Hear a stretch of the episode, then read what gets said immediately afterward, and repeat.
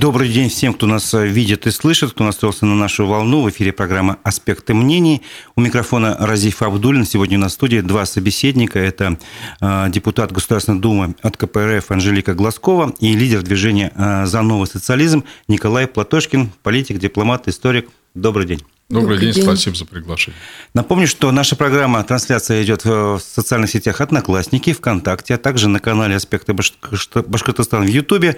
Именно в Ютубе я прошу вас оставлять свои вопросы, делайте лайки, делитесь э, ссылкой на нашу программу и участвуйте э, в нашей программе. Итак, э, ну, самый первый, естественный вопрос. Зачем вы приехали в Уфу? Кто скажет? Мы приехали в Уфу по приглашению наших товарищей. Э, сейчас мы знаем, что идет предвыборная кампания не только в Башкортостане и в ряде регионов, и это не первый и не последний регион, где мы э, были и будем. И мы приехали поддержать наших товарищей от фракции КПРФ. И мы это делаем не первый год, мы каждое лето это делаем. То есть поддержка перед выборами общаемся с людьми, встречаемся с населением, разговариваем, узнаем, какие проблемы в республике. А мы не были в республике, в Башкортостане, в Уфе не были. Это наш первый визит для нас, это очень интересный визит. И будет у нас сегодня встреча с людьми, и я думаю, что люди нам расскажут все проблемы, а может быть, наоборот, достоинства республики. Вот, поэтому э, очень будет, я думаю, плодотворная, приятная встреча. Ну, до программы я успел пообщаться с, вашим коллегом, принимающей стороной, и мне сказали, что якобы вы, вы должны были встретиться со спикером башкирского парламента Толкачем. Состоялась встреча или нет? Ну, как вот только что нам сообщили, что у них очень плотный график, и для гостей из Москвы время не нашлось. Странно. То есть, обычно, обычно э, башкиры славятся гостеприимством. Нет, а гостеприимство было, кстати, очень классно. Нас сегодня встречали в аэропорту люди в национальных костюмах, и депутаты, в том числе от КПРФ, красавицы в башкирских национальных костюмах. И мы попробовали, естественно, ваши все блюда там. Так что, понимаете, гостеприимство со стороны чиновников нам, в общем, особо не нужно. Мы приехали поговорить с людьми. Хорошо. У меня, естественно, вопрос, почему движение, а не партия за новый социализм, почему вашу, не знаю, партию, возможно, будущую не зарегистрировали в Минюсте? Можете ответить? Ну, я в это время, когда э, товарищи пытались создать партию, сидел, ну, правда, не в местах столь отдаленных, а по домашним арестам, а если даже быть точным, находился в реанимации в это время, в связи с тем, что год сидел без прогулок. Ну, вот не зарегистрировали, но это, честно говоря, не мешает нашему союзу левых сил, там, куда входит и КПРФ, и Движение за новый социализм, и Левый фронт, и понимаете, просто экологические движения, движения там э, в поддержку тех или иных инициатив. Мы как бы не гонимся за тем, чтобы у человека был обязательно какой-то там партбилет, например, да? Главное, чтобы человек был честный, неподкупный. Я немножко можно добавлю Конечно. по этой теме, потому что как раз, да, вот Николай Николаевич э, как сказал, что он... а я как раз этим занималась. Э, не зарегистрировали чисто по формальному признаку но сказали, что э, сейчас никакую партию, никакая партия вообще не будет зарегистрирована.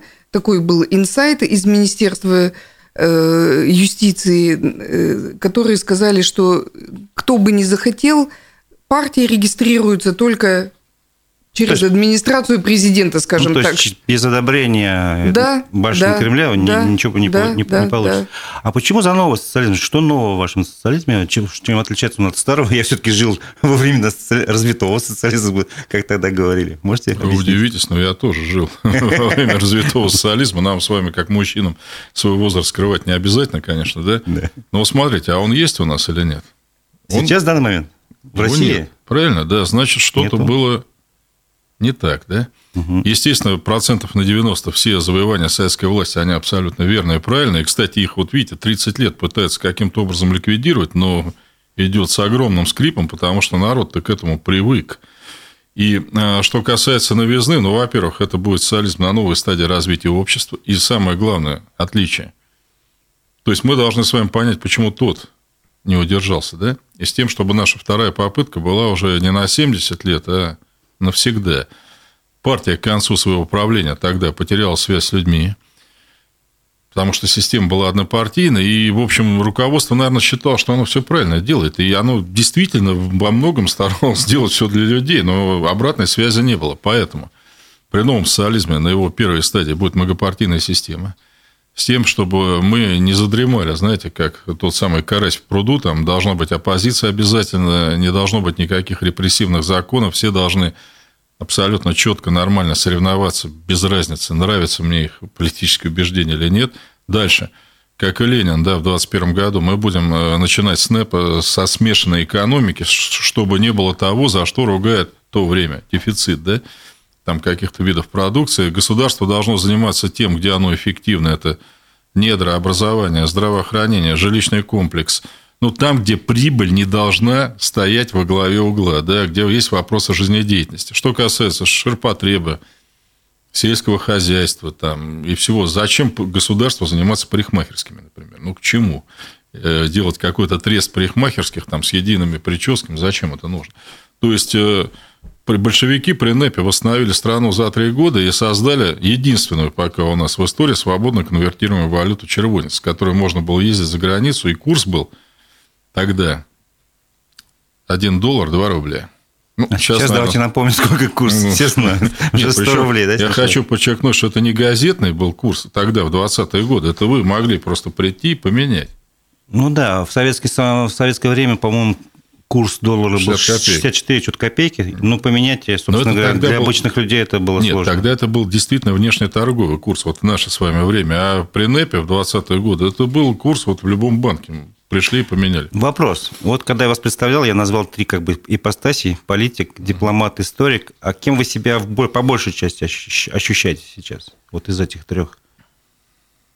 Вы знаете, вот э, мне больше всего поражают люди, которые говорят, я вне политики. У меня, в принципе, все было. Я был заведующий кафедрой, э, я автор 18 книг, у меня не стоял вопрос какой-то, знаете, там, профессиональной самореализации – Книги мои даже входили в список бестселлеров Москвы по научной литературе, там история мексиканской революции.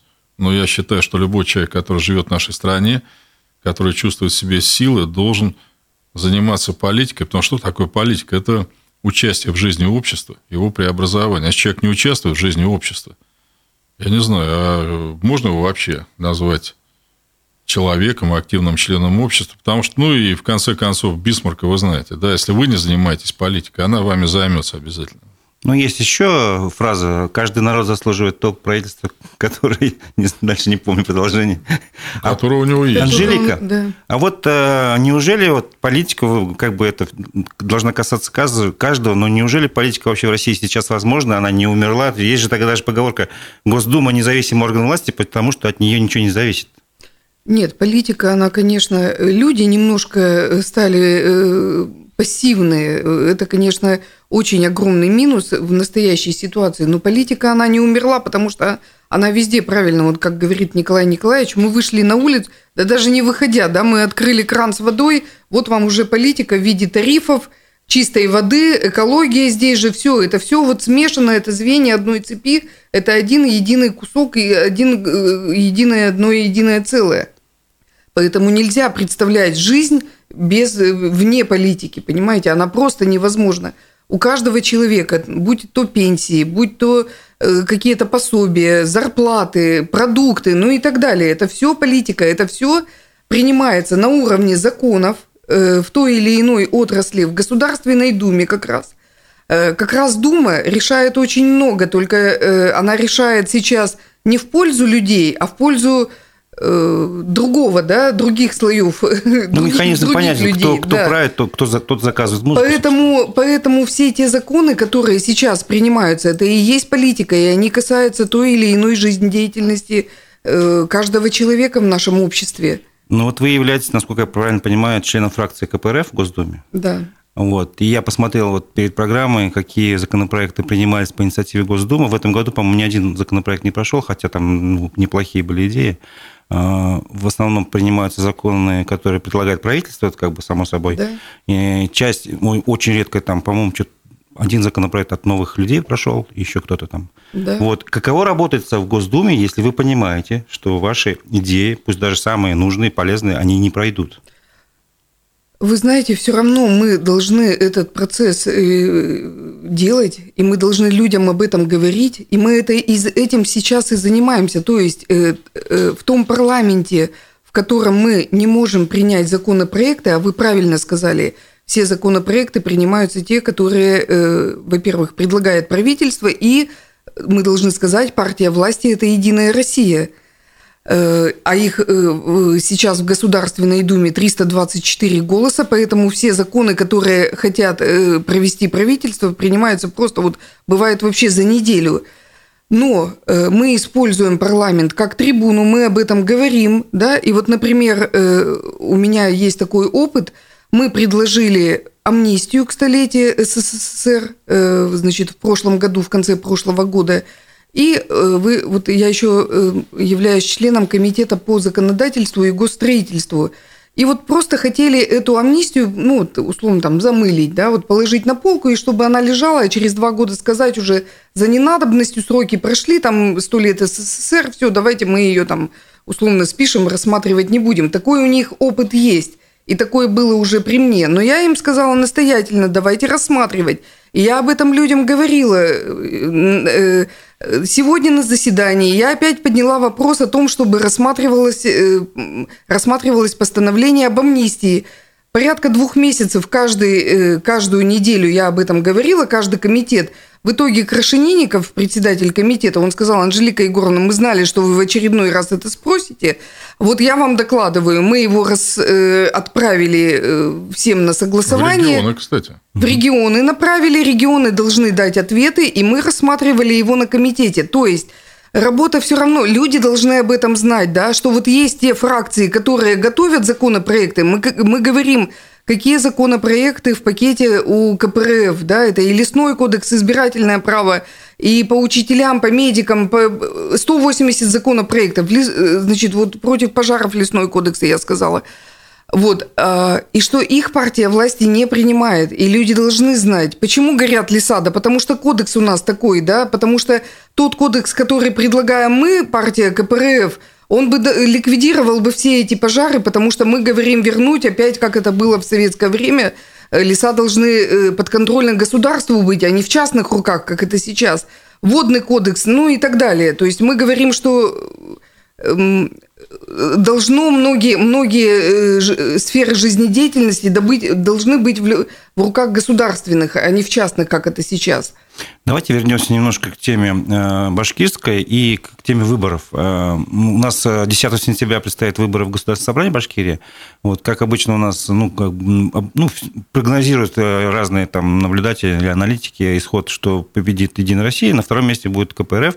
Но тут единственная интрига есть, может быть, там кто-то увеличит свою долю, кто-то нет, вот в этом плане. А что вы на этот счет думаете? Вообще, какие шансы есть у коммунистов в Башкирии вот во время выборов? Вот вы знаете, мне сегодня, э, мы сейчас ехали с товарищами в машине, и они мне рассказали просто опыт предыдущих выборов, когда, говорит, у нас были на руках все протоколы, и мы видели по протоколам с участков, а это документ, подлинный документ, э, а мы знаем, за подделку документов у нас уголовная статья вообще-то в Уголовном кодексе имеется. И говорит, когда мы приходим э, в ТИК, и мы видим, что там абсолютно значит, там мы в четыре раза тут выигрывали, а там в четыре раза проигрывали.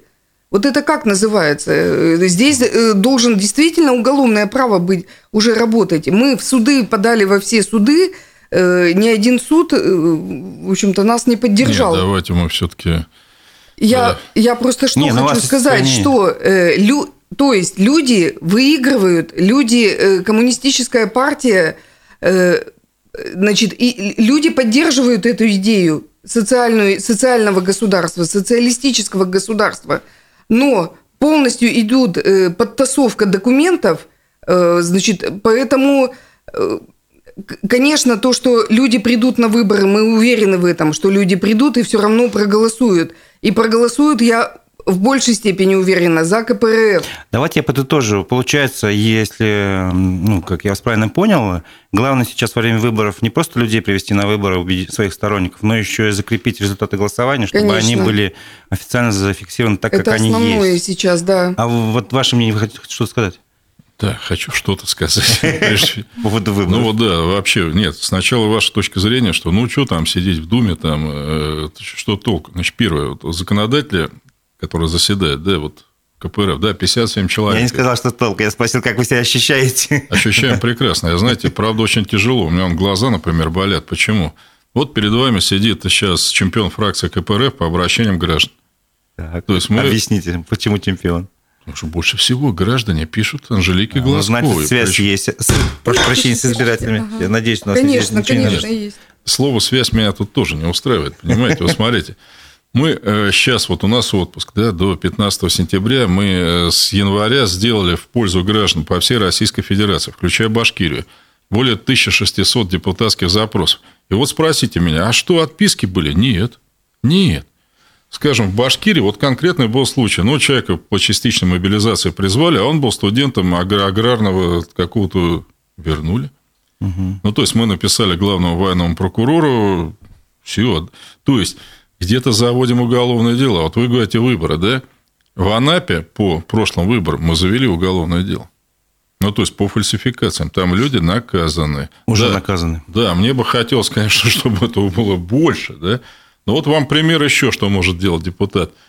С чего началась работа Государственной Думы? Депутат Глазковый, депутат Куриные, они тоже, он тоже от КПРФ, впервые в истории Государственной Думы за последнее время ставят вопрос о создании Следственной комиссии. Ведь у нас Государственная Дума... Имеет право такое. Да, только вот о нем мало кто помнит, да? Помните, эти были случаи вопиющих пыток там в системе исправления наказания в Саратове, да? Значит, да, Единая Россия заблокировала, но резонанс был такой, что директора ФСИН сняли. Вот вам работа ну, конкретно. То есть, если человек хочет, Нет, я есть еще дальше возможность законодательства определенно есть. Ну, дальше, не, вот конечно. насчет законодательства. Вот опять человек, предположим, да, э, сидит, изучает закон, а это, смотрите, чтобы вы понимали, это 30-40 законопроектов комитет рассматривает за один раз, каждую неделю. Она говорит, простите, у вас тут абзацы пропущены, слова – и самое главное, почему вы с граждан хотите брать такие же штрафы, как с юридических лиц? Вы что взяли, что они у нас богаты? Штрафы снижены. Поменяли. Ну, то есть Снижены. на этапе уже конечно, подготовки равно, законопроекта конечно, вы можете... работа она идет, она Понятно, что нам бы хотелось э, единовременно поменять все законы, и мы понимаем, что жизнь бы граждан тут же бы улучшилась, потому что подняли бы и минималку, и врачам, и учителям, и так далее. Но Э, сейчас приходится вот пока так, в таком вручном режиме, э, с каждым обращением работать через прокуратуру, через следственные органы. И положительных результатов очень много, очень много. И, кстати, вот даже видите еще такой момент. Вот с врачами, да?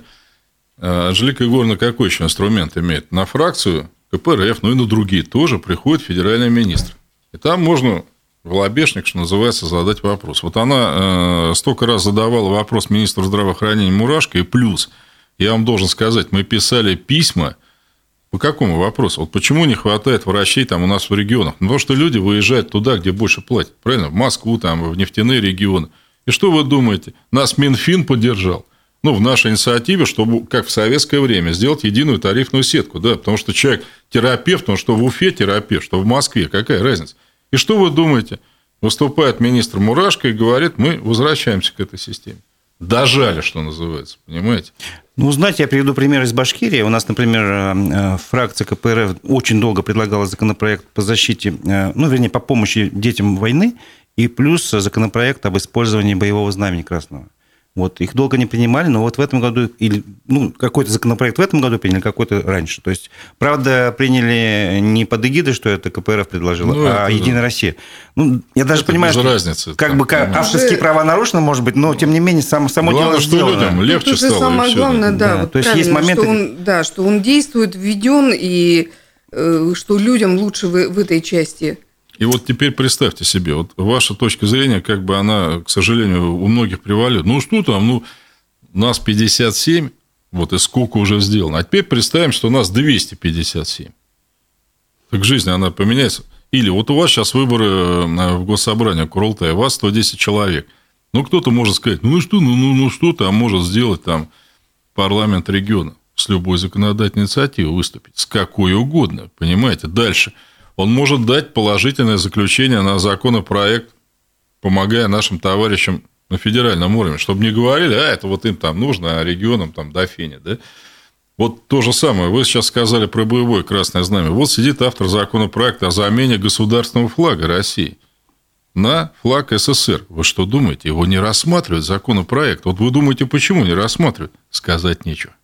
Ведь, понимаете, отработано все так, с цифрами, фактами, цитатами – что лежит этот законопроект. ну, казалось, должны... что проще-то взять, проголосовать там, а большинство вот... Единой России. Нет, а вот сказать закон, нечего. Нет? Сказать Противовес-то нечего. Э, Аргументир... нет. Аргументов нет, да. да. То есть э, опросы вот... показывают, что, скорее всего, граждане проголосовали бы за это. Вот такое, смотрите, по амнистии, по амнистии, допустим, и у них аргумент, что мы же предлагали к столетию СССР. Они говорят, столетие – это не памятная дата – а мы говорим, извините, неофициальная, типа. неофициальная а. дата. Говорят, они в пояснительной записке написали, а мы говорим, вы недавно принимали амнистию два года назад к столетию ну, парламентаризма, года, ну, несколько лет назад, к столетию парламентаризма. И вообще э, амнистия может быть, и вы это как юристы знаете лучше меня, она не, не обязательно быть Вообще привязана может, к какой-либо дате, она просто может быть. И все, им нечего сказать, понимаете? Или когда я им говорю, вы даете, вот у вас проект закона, внизу должен Путин подписать, а у вас выпали слова из контекста. Как президент будет подписывать, у вас два параграфа повторяют, один и другой. У вас э, вы э, гражданам поставили штрафы такие, которые на уровне юридических лиц. Обоснуйте это, им нечего сказать. Понимаете? И они вынуждены это переделывать.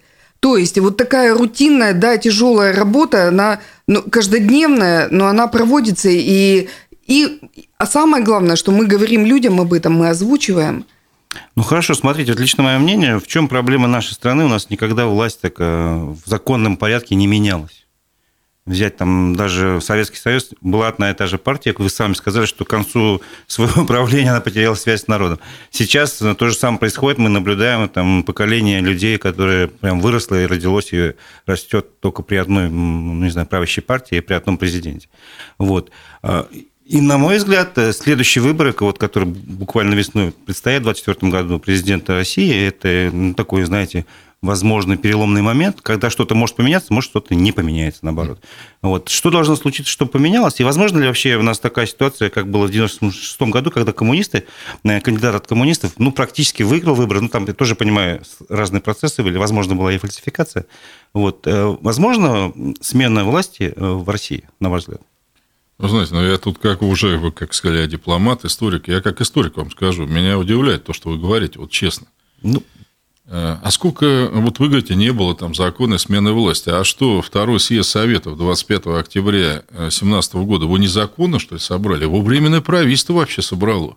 Этот съезд тогда выступал как парламент. У нас был первый съезд Советов в июне 17 где у большевиков было 17% голосов, где Ленин сказал – есть такая партия, над ним стали смеяться, да, и этот съезд создан был при временном правительстве, на нем большевики получили большинство, приняли парламентское решение о замене одного правительства другим, и никто в Петрограде вообще даже не погиб.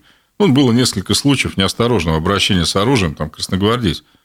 Красная гвардия, кстати, была создана Киринским. Вы знаете это тоже, да? Вы знаете о том, что Ворошилов выиграл выборы на пост городского главы Луганска в сентябре 17 Вы знаете, что большевики в сентябре 17 выиграли выборы во все районные думы города Москва. Вы знаете, что Калинин был председателем Думы района... Ну, хорошо, допустим, был такой один случай. Нет, подождите. Вы историк, не трудно с вами спорить. Нет. Я спрашиваю про сегодняшний день. Вы говорите Ваше мнение. про сегодняшний день еще хлеще, понимаете? Я вас вообще не понимаю. А в 91 году? В 91 году произошла контрреволюция, но она формально произошла тоже парламентским путем. Верховный Совет, как вы помните, да, РСФСР, да, там, отложился, принял там декларацию, заменил там э, кого-то на Ельцина. Формально это тоже был парламентаризм. Причем смена-то была тоже резкая, правда? И флаг поменялся, и название, и все остальное прочее. И вот это меня, знаете, всегда поражает. Ну, ему нам никто ничего не даст. У нас есть хорошая песня. Я всем рекомендую ее вспомнить. Никто не даст нам избавления, ни бог, ни царь, ни герой. Добьемся мы освобождения своей собственной рекой, законными средствами на выборах. Мы их выиграем. Вот перед вами сидит человек, который выиграл выборы. Выиграл выборы в 2021 году, ее никто не знал. В Алтайском крае мы набрали более 30% голосов. Человек стоял, раздавал листовки на рынках, там э, беседовал с людьми. И, кстати, сегодня мы тоже будем встречаться с людьми в Уфе. У нас вообще такой принцип, да, вот, ну, не принял нас глава парламента, ну, мы переживем. Вот э, нам самое главное, да, чтобы сегодня на встречу пришли люди и возможности, так сказать, нам с ними пообщаться. Так что пессимизм долой. У вас самый большой парламент в Российской Федерации, 110 человек. Вы вообще большие герои молодцы, я должен сказать. Почему? У вас однодневное голосование. Вообще везде трехдневное. У вас нет дистанционного электронного голосования. Вы это все добились. Сейчас вы абсолютно верно сказали. Задача прийти, проголосовать и отстоять результаты. Буквально займу вашу минуту еще, там, чтобы пессимизм немножко уделать. Я был зав кафедрой до того, как меня арестовали. Теперь я не могу преподавать, потому что по закону не имею права. Я к чему это говорю? У меня студенты работали в одной из избирательных комиссий города Москва на думских выборах, ну вот не этих, а тогда еще, да? И они мне, они мне все рассказали, как было. Вот они сидят, значит, э, по протоколу побеждает КПРФ там на их участке. Приходит, значит, это там глава, рвет этот протокол, пишут совсем другие данные, говорит, подписывайте. Они говорят, а мы не будем подписывать. А без подписи члена комиссии протокол действительно. Что? Это они мне все раз. Да я сейчас позвоню ректору, звони. Позвонили ректору. А ректор говорит, ну, а я, я же не могу заставить людей фальсифицировать. И что вы думаете? Вот, вот сейчас при мне можете зайти в интернет, посмотреть этот участок. Это единственный участок в Москве, где КПРФ выиграл. Потому что сделать ничего не смогли. И самое главное – Студенты все закончили с красным дипломом. Ну, я тут могу только поаплодировать. А я рад, честно говоря, что у меня были такие студенты. Ну, что... В общем, э, все зависит от гражданской позиции Абсолютно. каждого. Конечно. Вот тут вопрос наших радиослушателей, не вопрос, вернее, замечание. А неужели против лома есть прием? Ну, вы, по-моему, уже ответили на этот вопрос. Я не буду Причем конкретно, повторять. Максимально, да. Хорошо. Вот сидит прием. Ну, сейчас ведь есть еще какая заковыка. Насколько я слежу за этими процессами политическими выборными, каждый раз к выборной кампании придумывают какие-то новшества, чтобы усилить позиции правящей ну, партии. Вот. И, на мой взгляд, одно из таких новшеств – это электронное голосование, которое, ну, оно, его сложно проверить, сложно проконтролировать. Я не знаю лично, как вообще это, не, не слышал ни одного а, мнения эксперта-специалиста, чтобы можно было ну, понять, как это можно проверить. Вот ваше мнение, вы наверняка с этим сталкивались, и, по-моему, вы даже были, видели, как это все происходит в Центральной избирательной комиссии. Да. Насколько это прозрачно, во-первых? Можно ли это проверить? Да. Это абсолютно непрозрачно, и проверить это нельзя простому гражданину.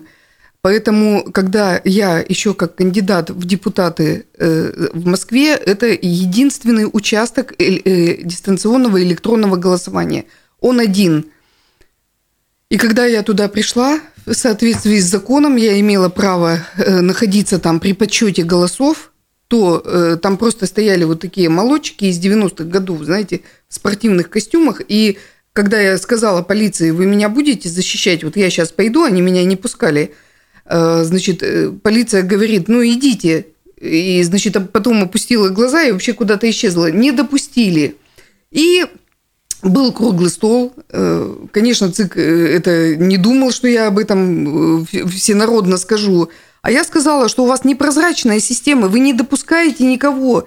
Вы меня, как кандидата, в нарушении закона федерального, вы меня не допустили. На что было сказано, Анжелика Егоровна, пожалуйста, любые двери открыты, приходите, все покажем, все расскажем. Сказали они, значит, 9 месяцев тому назад – и вот вы не представляете, 9 месяцев я билась как, в эти стены. Как, ребенка, как, как ребенка рожали. Да, да. Я им так и сказала. Ну вот 9 месяцев, за 9 месяцев рождается ребенок, ну вот наконец-то вы меня пустили в это место, где происходит, э, значит, э, дистанцион... это центр, можно так сказать, дистанционного электронного голосования.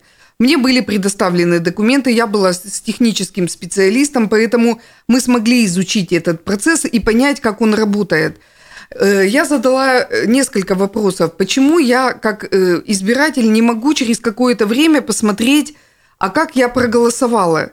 Вот у меня, например, на сегодняшний момент складывается такое мнение, что они могут, допустим, и кто электронно проголосует, и второй раз можно прийти руками проголосовать. Мне кажется, это вот... То есть главный механизм, ты регистрируешься условно на сайте госуслуг, Почему еще нам многие говорили, вы знаете, нам руководство говорит, а вы только зарегистрируйтесь на сайте госуслуг. Что происходит? Ты регистрируешься на сайте госуслуг, машина тебя определяет, подтверждает, да, что это ты, а потом все твои голоса скидываются условно в один там барабан, и вот как это в том спортлото происходит, значит, их подсчет математический, да, там условно сложением Но что меня поразило во всем, во всем этом, значит, там задействованы огромные финансы, там огромные бюджеты, причем бюджеты рассчитаны на то, что если они знают, сколько людей условно проголосует сейчас дистанционно, электронно, у них уже планы есть на это, условно 3 миллиона в стране проголосует, под это выделен бюджет, под это выделена вся техническая оснащенность, да, там кабели, Значит, э, это и под землей, и вместе с сотовой связью эти безумные серверы, которые находятся, э, значит, там даже неизвестно, где там зашифрованы, все это э, под эгидой там ФСБ, значит, все это конкурирует. Значит, теперь я говорю, где готовят этих великих математиков, которые эти программы создают? Действительно, я говорю, это же, наверное, Э, наивысшая там степень, э, значит, профессионализма должны быть. Они сказали, да-да-да, конечно, готовятся ФСБшниками, значит, э, в их там учебных заведениях. То есть, представляете, какие ресурсы на это задействованы? И я спросила, для чего? Сказано было одно, для удобства граждан. Вот вы можете, понимая, как у нас там разгромили всю систему здравоохранения, да, весь транспорт э, между районами в республиках, в областях, да, а тут удобство граждан вот было э, озвучено. Проконтролировать невозможно, то есть те наблюдатели, которые э, должны наблюдать за честностью подсчета голосов, это должны быть такие же математики, которые и разрабатывают эту систему. Но вот тот специалист, например, с которым я была – он понял, он говорит, я могу проконтролировать, только вот много ли таких специалистов на всю страну, да? То есть, э, вот мы сейчас говорим, что у нас э, не во всех регионах, э, но на выборах президента, скорее всего, это уже будет во всей стране. Они сейчас как раз, я так полагаю, все это дорабатывают. То есть есть специалисты, которые постоянно ведут эту работу по доработке Э, значит, тех или иных вот э, вопросов. Причем вот э, если раньше это был заявительный характер, мы должны были с вами заявлять, что мы хотим электронно голосовать, то сейчас они это убрали. Опять-таки, почему? Потому что мы выявили нарушения у них. Были не прошиты все те журналы, которые люди заявили, что будут электронно голосовать. И мы пришли в Москве, с чего началось-то все? А журналы не прошиты на 40 участках. И мы говорим... То есть в тике... добавить можно. Ну да, Сколько можно, угодно. Можно отобрать, то есть они идут от обратного подсчета, я так полагаю, мое мнение ну, то есть, такое. Как бы то, что запланировано, получается. То, что запланировано, вот запланировано у них 3 миллиона. Поэтому, друзья, вот я говорю, что э, нужно, во-первых, э, есть бюджетники, которые смело говорят своим руководителям, это мой священный долг, это мой голос священный, данный мне Конституцией – и я буду его использовать так, как я считаю нужным. Я приду и проголосую, как мне нужно, и никому я не буду ни свои бюллетени посылать, ни свои электронные пароли давать тоже не буду. Есть такие смелые люди, и я им вот снимаю перед ними шляпу, потому что это тоже, вот знаете, сейчас э, не просто, но если таких людей будет больше – но ничего не может сделать работодатель, понимаете? И... Сейчас закон не заставляет э, голосовать дистанционно, правильно? Нет, конечно. Нет, нет и конечно. вопрос уточняющий. Я правильно понял, что человек, который принимает участие в, в электронном голосовании, он свой голос отследить не может? Не может. Он как бы обезличивается нет, и уже Нет, все. и все, да. Они сказали, что законом это не предусмотрено, и проконтролировать это невозможно. То есть я не могу зайти и посмотреть, а как вот я проголосовала. А нет идеи среди, может быть, э, фракции КПРФ или вообще, может быть, вы знаете, э, отменить тайное голосование, перейти к открытому? То есть, условно говоря, тогда электронное голосование должно быть устроено так, что я знаю, как я проголосую. И всегда смогу проверить. Ну, тогда мы понимаем, что... Я понимаю, всех, что это Конституция, Конституция всех, закреплено, но тем не менее. бюджетников вообще, наверное, загнобят тогда. Вы знаете, вопрос-то вот еще смотрите какой. Вот э, опять к вашему пессимизму. Я понимаю, что вы отражаете точку зрения людей, которые есть. Да. Ну, свою точно, собственно. И как, свою, да. Как минимум. Вот смотрите, вам такой вопрос, уж извините, жанр наруш. Если бы выборы были такой, извините, хренотенью, да, они бы всем этим занимались, как вы думаете? Значит, введено дистанционное электронное голосование. Отменены члены комиссии совещательным голосом, которых можно было назначить прям вот не как там с большой процедурой, вот буквально, да, введено трехдневное вместо однодневного, да, так значит, для них-то это важно, правда? Это нельзя, ну, как бы отрицать. Естественно, важно. Тогда получается, мы с вами, значит, говорим, ребята, да все это, значит, фигня какая-то, там ерунда. А они говорят, нет, И, кстати, я хочу что сказать. Дорогие друзья, если у вас будут случаи принуждения работодателя у вас голосовать или там что-то делать, у вас есть депутат Глазко, есть и другие депутаты КПРФ, жалуйтесь. Например, нам пришло обращение за одной из больниц в Московской области, где вообще, значит, песни, заставляют людей звонить на какой-то номер телефона, который указан, значит, и просто говорить, я буду голосовать. Я сам позвонил. Добрый день, сказал мне робот, ваш голос принят. Вот мы уже написали в прокуратуру по данному вопросу, я должен сказать. Да, я нисколько не сомневаюсь, что решение будет положительное. Есть риск, что человека из-за этого могут уволить? Есть. Есть. Но, понимаете, если действительно, да, люди будут активно за закон бороться. К чему мы, собственно говоря, призываем? Совместно мы, мы призываем да. соблюдать а вам не кажется закон. вообще удивительным то, что люди должны бороться за закон, хотя за, на это есть куча других ведомств, организаций, служащих и так далее. И есть закон, в конце концов, и нам приходится за него бороться. Бороться. Вот как Приходится, вот этот парадокс да. какой-то. Можете Вы знаете, это не парадокс, я должен сказать. Тут я могу сказать, как сказать, не как историк, ну, наверное, как историк, и плюс как дипломат. Вот у нас сейчас многие говорят, ну вот, вот в Европе, да, там, ну или еще где-то, вот там. А что было в Европе 50 лет тому назад? Там, извините, негры в Штатах не голосовали. Я вам могу сказать. То есть, там шла дикая борьба вообще, ну, как говорили, трудящихся, да, за свои избирательные права. То есть, то, что мы сейчас видим там, это, знаете, результат чего? Что в 80-е годы один немец состоял при ФРГ беру, в трех организациях общественных. В трех, не в одной, а в трех.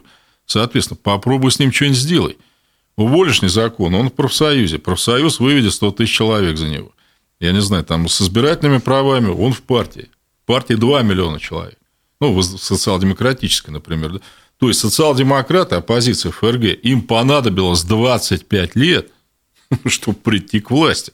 Но они же делали это каждый день, понимаете? Вот постоянно это, это серьезная работа. И если мы сейчас с вами, ну, как бы опустим руки и скажем, да, с той стороны-то, понимаете, вам спасибо-то никто не скажет. Скажут, да-да, сидите дома, молодцы ребята.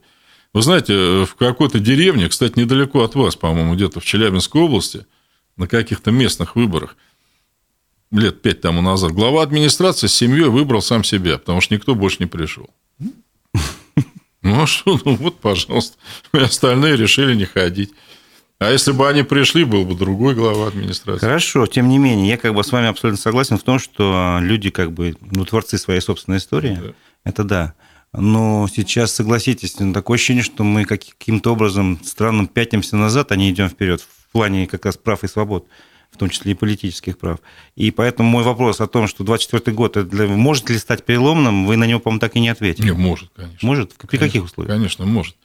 Ну, сейчас, конечно, очень многое зависит от того, что происходит в зоне СВО, это мы все понимаем, от э, позиции Запада, от э, степени консолидации нашего общества. Я могу просто сказать так, что может быть все. Э, понимаете, вот народ, который относится к выборам, к президентским, там, к любым, ну, типа, там, фигня какая-то. Столько миллионов полегло за это, я должен сказать. Вот мой дед, э, он вернулся с фронта, да, у него двое братьев не вернулось. У бабушки трое братьев не вернулось. Они ведь за что, собственно говоря, погибли? Так вот, если по-простому сказать, за право нам самим определять свою судьбу. Вот так. Вы представляете, сколько полегло? И неужели мы сейчас по лени, по равнодушию, по пофигизму, грубо говоря, вот эти все могилы предадим? У вас ушло 700 тысяч человек с Башкирской ССР, 300 там остались. 300 тысяч, еще 50 вернулись инвалидами. Мы что теперь? Как мы оставшимся ветеранам в глаза-то будем смотреть? Ну как?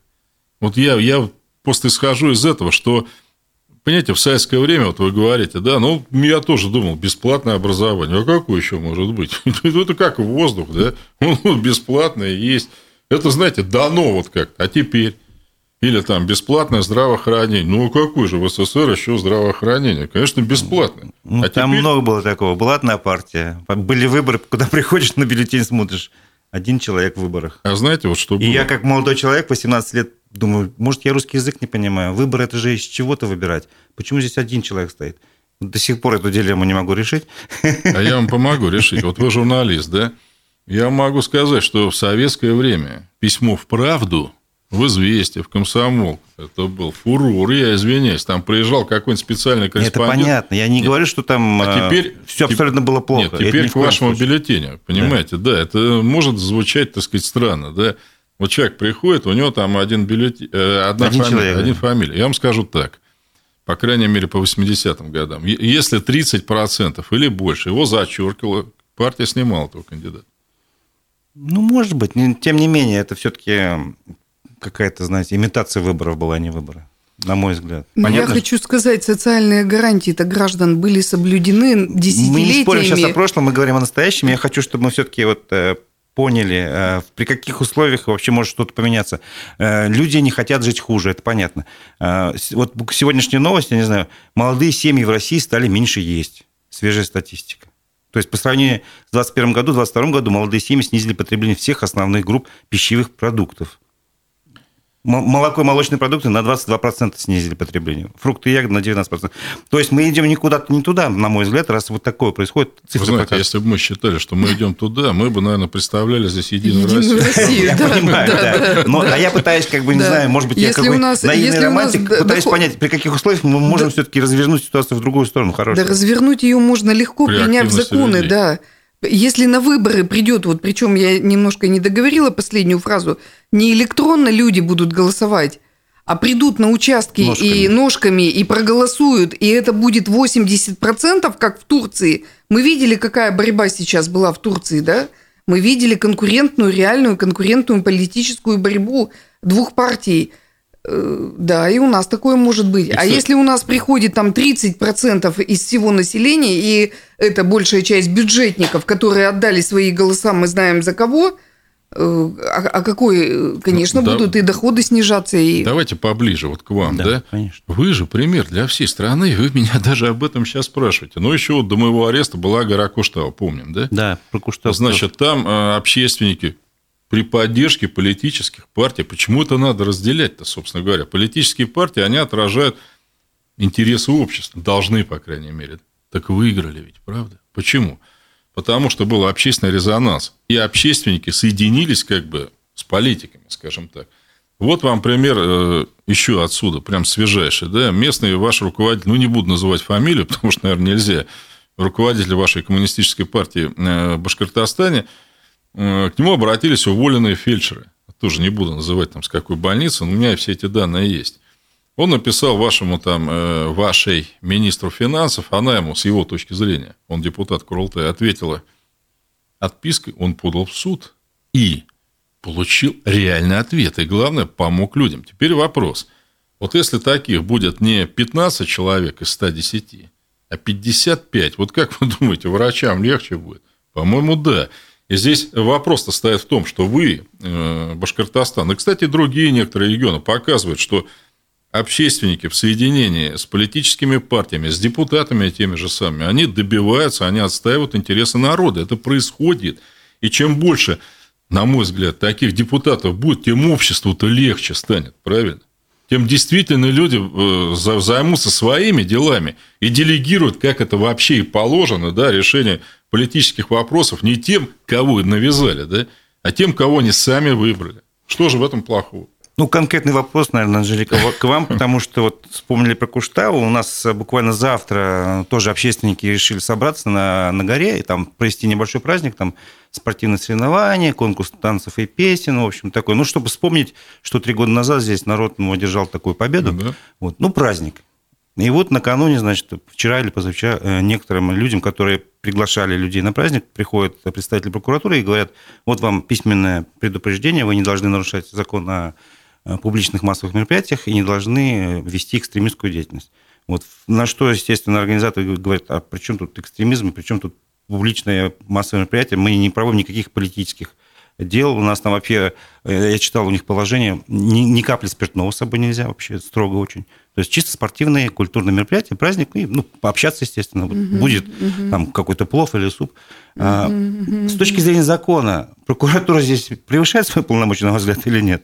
Или занимается не тем, чем ну, нужно? Мне кажется, какой-то устрашающий фактор, наверное, есть. Во-первых, то, что они Или пришли накануне. Такая? Мне кажется, да. Э, накануне праздника пришли с письмами, предупредили, то есть вы там хорошо суп придите, поешьте, но никаких политических лозунгов или плакатов, или каких-то там э, плакаты, чтобы не присутствовали, значит, флаги, символика, и тем более перед выборами, чтобы все было тихо. Вот тишины хотят, чтобы было э, все прошло молча, гладко, зная, что народ может выступить, да, как несколько лет тому назад. Я думаю, что такой момент. Но ведь понимаете, если... Но это не является публичной а, политической акцией. Вот смотрите, опять, если бы у вас э, в Курултае да, было бы большинство, ну, скажем, народных, назовем их так, депутатов, чтобы ни, ни за кого не загитировать, так они бы, наверное, решили этот вопрос. Так они бы сами пришли на праздник, поздравили бы всех. О чем и речь? Чай, о чем, чай принесли, чай. О чем и речь, понимаете? И вот здесь ни в коем случае нельзя говорить так. Вот есть экологический вопрос, он вне политики, есть там еще, это все действительно политика. Ведь понимаете, мы же помним, да, что на гору, просто, на вашу гору залились товарищи, которые, ну, просто хотели срубить бабла по-легкому, вот выражаясь там современным языком. Но это же тоже капитализм, понимаете? И я вас уверяю, это в других странах все есть. Просто Понимаете, если, предположим, да, э, в какой-то партии, где вы состоите, 2 миллиона человек, у ней там, я не знаю, везде депутаты, ну, к вам совсем другое отношение, понимаете? Угу. Стараются не трогать. Ну, соблюдаем закон, и мы тоже. Вот Анжелика Егоровна была там, например, в прошлом году, по-моему, на празднике народном в Чувашии. Уяв. Ну, и, Уяв. И что? Прекрасный праздник. Замечательно. Но там никому предупреждения не Никому выносили. не были с песнями, с танцами, с едой. Великолепный народный праздник. Это все равно, что я думал, на Масленицу предупреждать, не нарушайте закон. Не ешьте много блинов. Или на 9 мая, да? Мы же тоже приходим еще вопрос, который касается тоже Башкирии, многих волнует. По крайней мере, нашу редакцию мы отслеживаем судьбу Лили Чанышевой. Мы считаем ее, ну, по крайней мере, мое мнение, политически заключенной, хотя она э, внесена в список экстремистов-террористов, то есть я это тоже должен говорить. Вот, и уже сейчас она осуждена судом первой инстанции на 7,5 лет. На мой взгляд, за обычную политическую деятельность. Вот, ну, это, по крайней мере, так э, говорит сторона защиты.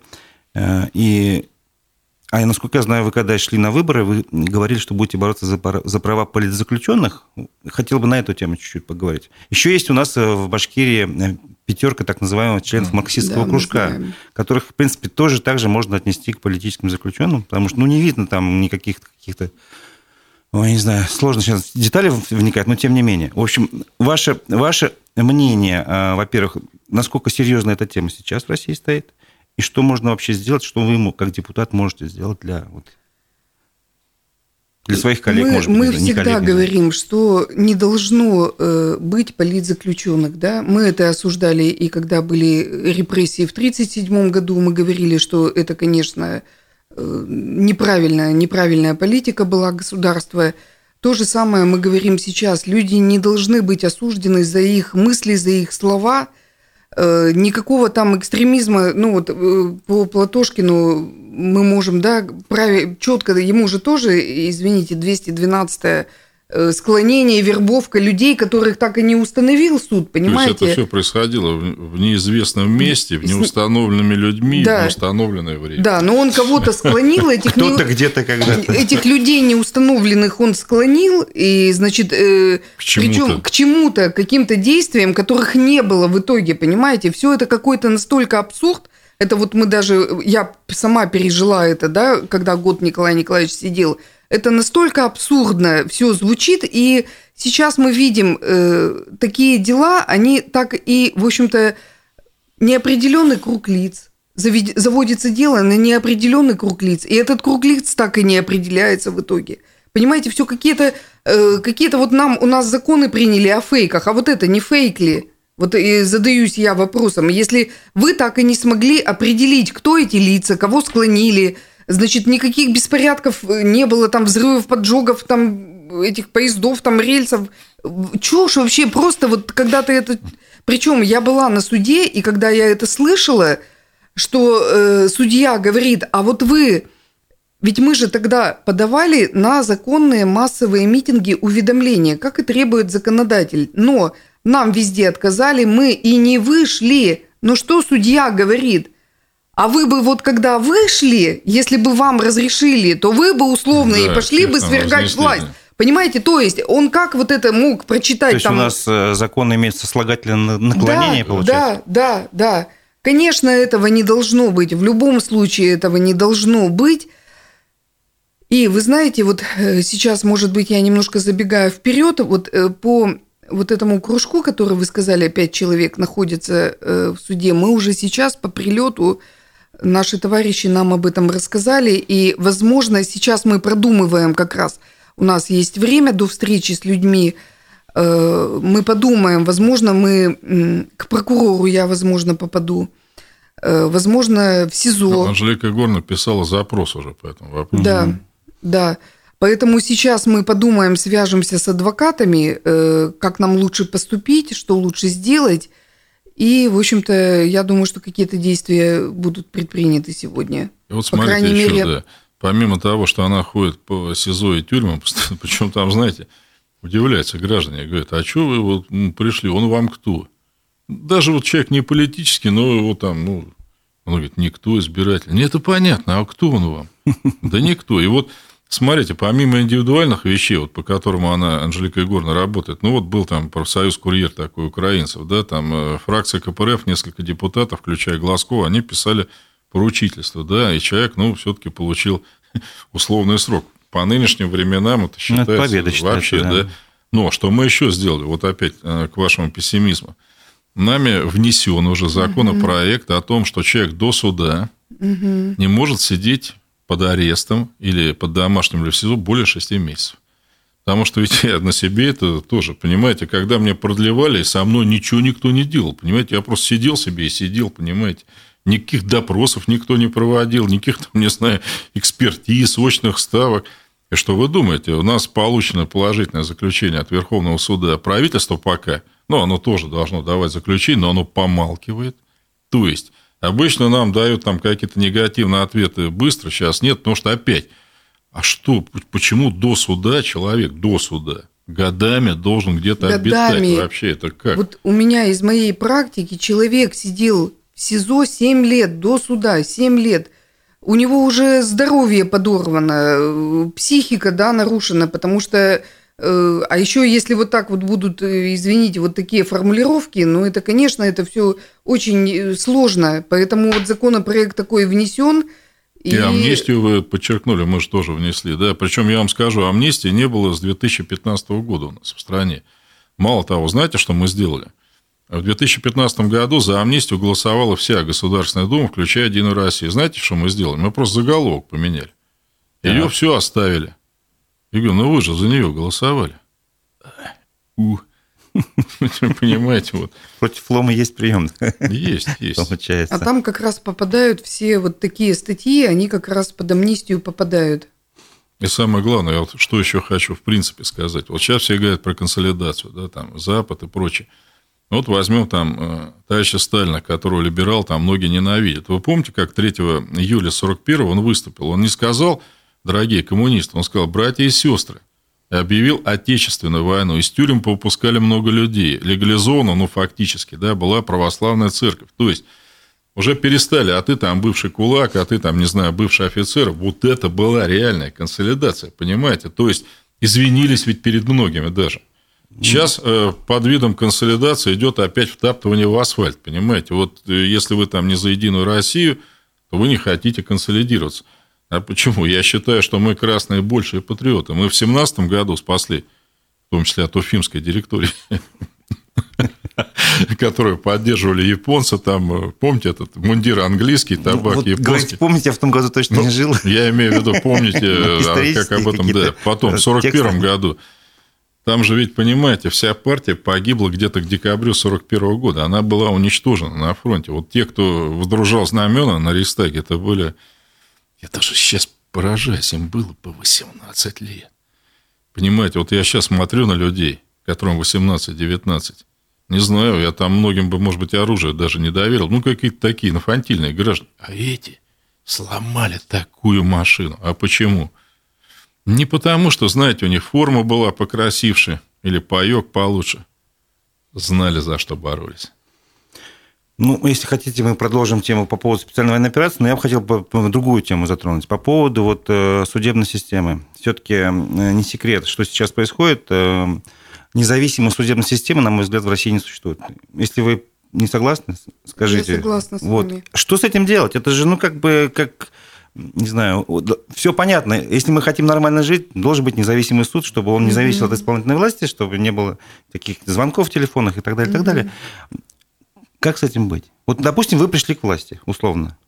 Там, не знаю, в каком году, неважно. Что вы будете делать? Ну вот э, мы уже и предлагали, что судьи должны избираться. Мы их также должны, как э, президента, как э, парламент местный, также и судей мы должны избрать избрать, значит, на определенный срок, посмотреть половину срока, посмотреть, а как он вообще, как он работу свою выполняет, а достоин ли он нести звание народного судьи, как это было раньше, народный судья, да, и тогда, чтобы у нас была возможность его отозвать у людей, значит, э, если он, допустим, половину срока не выполняет свои обязанности, неправильно мы считаем, мы, народ, считаем, что он неправильно условно там судит, отозвать его, выбрать другого судью, то есть э, на уровне выборов.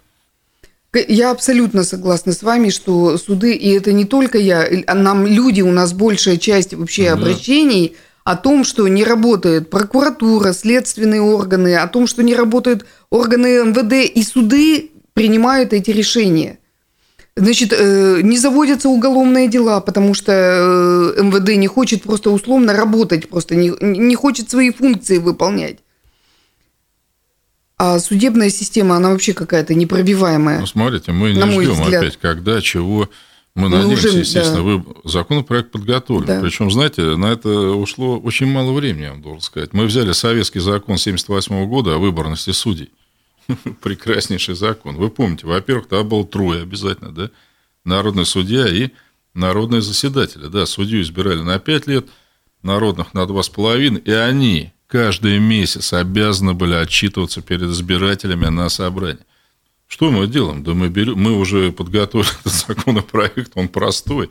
Собственно говоря, там меняется Советский Союз там, на Российскую Федерацию и все. То есть мы ждать не намерены. Дальше. Анжелика Егоровна вносила вот уже законопроект, отвергнутый Единой Россией, о том, что депутатов местного уровня, да, вот скажем, вашего регионального, по истечении половины срока, значит, чтобы люди, собрав определенное количество подписей, технология-то известна, да, инициируются тогда новые выборы, если... Ну, то есть могли отозвать, да, условно Да, говоря? это еще не все. Сейчас разослан законопроект Анжелики Глазковой, наверное, и вам тоже, да, ну, в регионы, о резком облегчении референдума в Российской Федерации. Потому что у нас, ведь понимаете, у нас власть... Это очень сложно провести референдум. Его, него, его невозможно. невозможно. Да, по любым вопросам говорят, это невозможно. не ваше уровня, и еще что-нибудь придумать. Соответственно, да. Я вам даже честно могу сказать, не буду уж сдавать некоторые регионы, мы получили положительное заключение от некоторых. То есть, смысл какой? А, собрать надо не 2 миллиона подписей за 45 дней, представляете, ну это, а наоборот, полмиллиона за 60 дней. Потом ряд вопросов у нас сейчас по закону вы не можете вообще выносить на референдум. Мы это все тоже как бы убираем. То есть мы не ждем. Мы э, делаем копилку законопроектов, знаете, не потому, что вот здесь вот сидеть перед микрофоном, там пальцы загибать. Ведь, как учил Владимир Ильич Ленин, да, работа вот смотрите, у большевиков было в последней царской думе, ну а что смеетесь, из 569 5 человек. Ну тогда можно было сказать, ребят... Ну, ну по сравнению с сегодняшней ситуацией вроде как проигрыш назначительный. Да, чего вы там валяете, дурака? И Ленин, э, смотрите, большевики первую, первую Госдуму бойкотировали, вы знаете, да, после чего Ленин написал специальную работу с извинениями о бойкоте, что мы козлы, мы вообще зря это сделали. И многие как раз и тогда говорили, ну что это буржуазное причем тогда, вы э, знаете, может быть, тогда была вообще цензовая система. То есть, условно говоря, от одного дворянина один депутат, там, а от 100 тысяч рабочих тоже один. То есть, если бы даже большевики все рабочие голоса бы взяли, все, у них все равно там было. Почему он участвовал? Ленин писал так, что я горжусь работой э, нашей фракции маленькой, потому что, в отличие от лощеного европейского типа, я цитирую близко к тексту, прощелыги – депутата адвокатского типа. Эти люди своей черновой, повседневной, муторной работой делают главное – поднимают политическое сознание масс. И вот смотрите, эти пять человек добились расследования Ленского расстрела. На этом расследовании Керенский поднялся, тогда еще никому неизвестный депутат-трудовик, да? И ведь осудили. Осудили, хотя царь там начертал резолюцию на вот ротмистр там кого-то убил, молодец, написал царь. ну, то есть, расстрелял там безоружно. Но, тем не менее, понимаете. И потом эти люди пошли на каторгу тоже, да, но Ленин никогда не говорил, что мы, а зачем, ну, какой толк там, для чего это нужно? Ведь этих людей узнала вся Россия. И по ним, по пятерым, судили о всей партии. Говорю, во, если у них такие депутаты, я не знаю их программы, ну, люди неграмотные были. Не знаю даже, как РСДРП расшифровывается, без понятия. Но если у них вот такой, такой человек во фракции, я У нас остается последний вопрос, наверное. Каким образом о таких депутатах, как, скажем, Анжелика Глазкова, люди обычно могут узнать, если, я так понимаю, вас особо к телевизору не допускают, вас, ваш тем более не допускает. Как это можно сделать? А вы только, знаете, только соцсети вот, и YouTube остается? Э, а я хочу сказать, народная молва, она очень быстро расходится. И э, вся страна пишет э, от Калининграда до Владивостока. Почему? Потому что узнают телефон, звонят, и в кабинет... Причем до нас можно дозвониться. В кабинете мы ну, берем всегда трубку. как-нибудь. Ну, естественно, сейчас отпуск, а так позвонить. Ну, если хотите, можете свой номер телефона назвать. Нет, а он, нет, а он же есть. На сайте, на сайте Госдумы он есть, и в кабинете стоит городской телефон. Вы знаете, я года два, ну вот когда Николай Николаевич сидел, я не могла дозвониться месяц до Поклонской. Поклонской. Угу, известная до депутаты. Поклонской, понимаете? Не могла дозвониться. Нет, мы с каждым разговариваем, мы берем трубку. Люди иногда просто узнать, а что с моим обращением? Мы стараемся каждое обращение довести до конца. Работы полно. Вот делаем по да, 20-30 по несколько... запросов в день. А сколько у вас помощников? А помощников у меня один, один. Николай Николаевич и еще один Нет, помощник секундочку. там честно. Ну, это в, в Госдуме. У меня есть помощники в регионах. Естественно, у меня там открыты э, приемные депутата Глазковой. Это те регионы, от которых я избрана. Алтайский край, Республика Алтай, Республика Тыва. Но сейчас люди стали, они видят, что э, видят, что идет такой массив на нас, такой массив э, обращений, и люди сами стали выходить с инициативой «Анжелика Егоровна, как мы можем вам помочь? Давайте мы будем вашими общественными помощниками в том или ином регионе». И действительно, Бесплатно. эти люди ну, на общественных началах, эти мы люди очень мне помогают. Мы не можем им даже платить. Это да, очень помогают, потому что э, они ведут прием граждан, люди к ним приходят, и они уже на местах стараются решить тот или иной вопрос. И когда уже требуется, допустим, сделать депутатское обращение уже в органы, в какие-то там прокуратуры, в следственные органы. Они готовят мне документы, готовят проекты, и мы вот таким образом мы работаем. Такой, знаете, юмор еще, может в конце. Там один, кстати, соседний с вами регион, общественный помощник, к нему жители многоквартирного дома там обратились по, по их вопросу, и он нам смеется, рассказывает. Позвонил я, значит, по праву, я говорю, я помощник там э, депутата Госдумы, ну и что как фамилия? Глазку. А, Глазку. Через день все было сделано. Давайте на этой ноте, чтобы, скажем, те люди, от которых зависит решение, решение вопросов житейских, там, важных для людей, только при одном упоминании Анжелики Глазковой сдвигались с места и что-то делали в пользу простых граждан. Я напомню, что у нас в студии э, Николай Платошкин, лидер движения за новый социализм, и Анжелика Глазкова, депутат Государственной Думы Российской Федерации. Спасибо за участие. Вам спасибо, спасибо за приглашение. Спасибо. До новых встреч в эфире.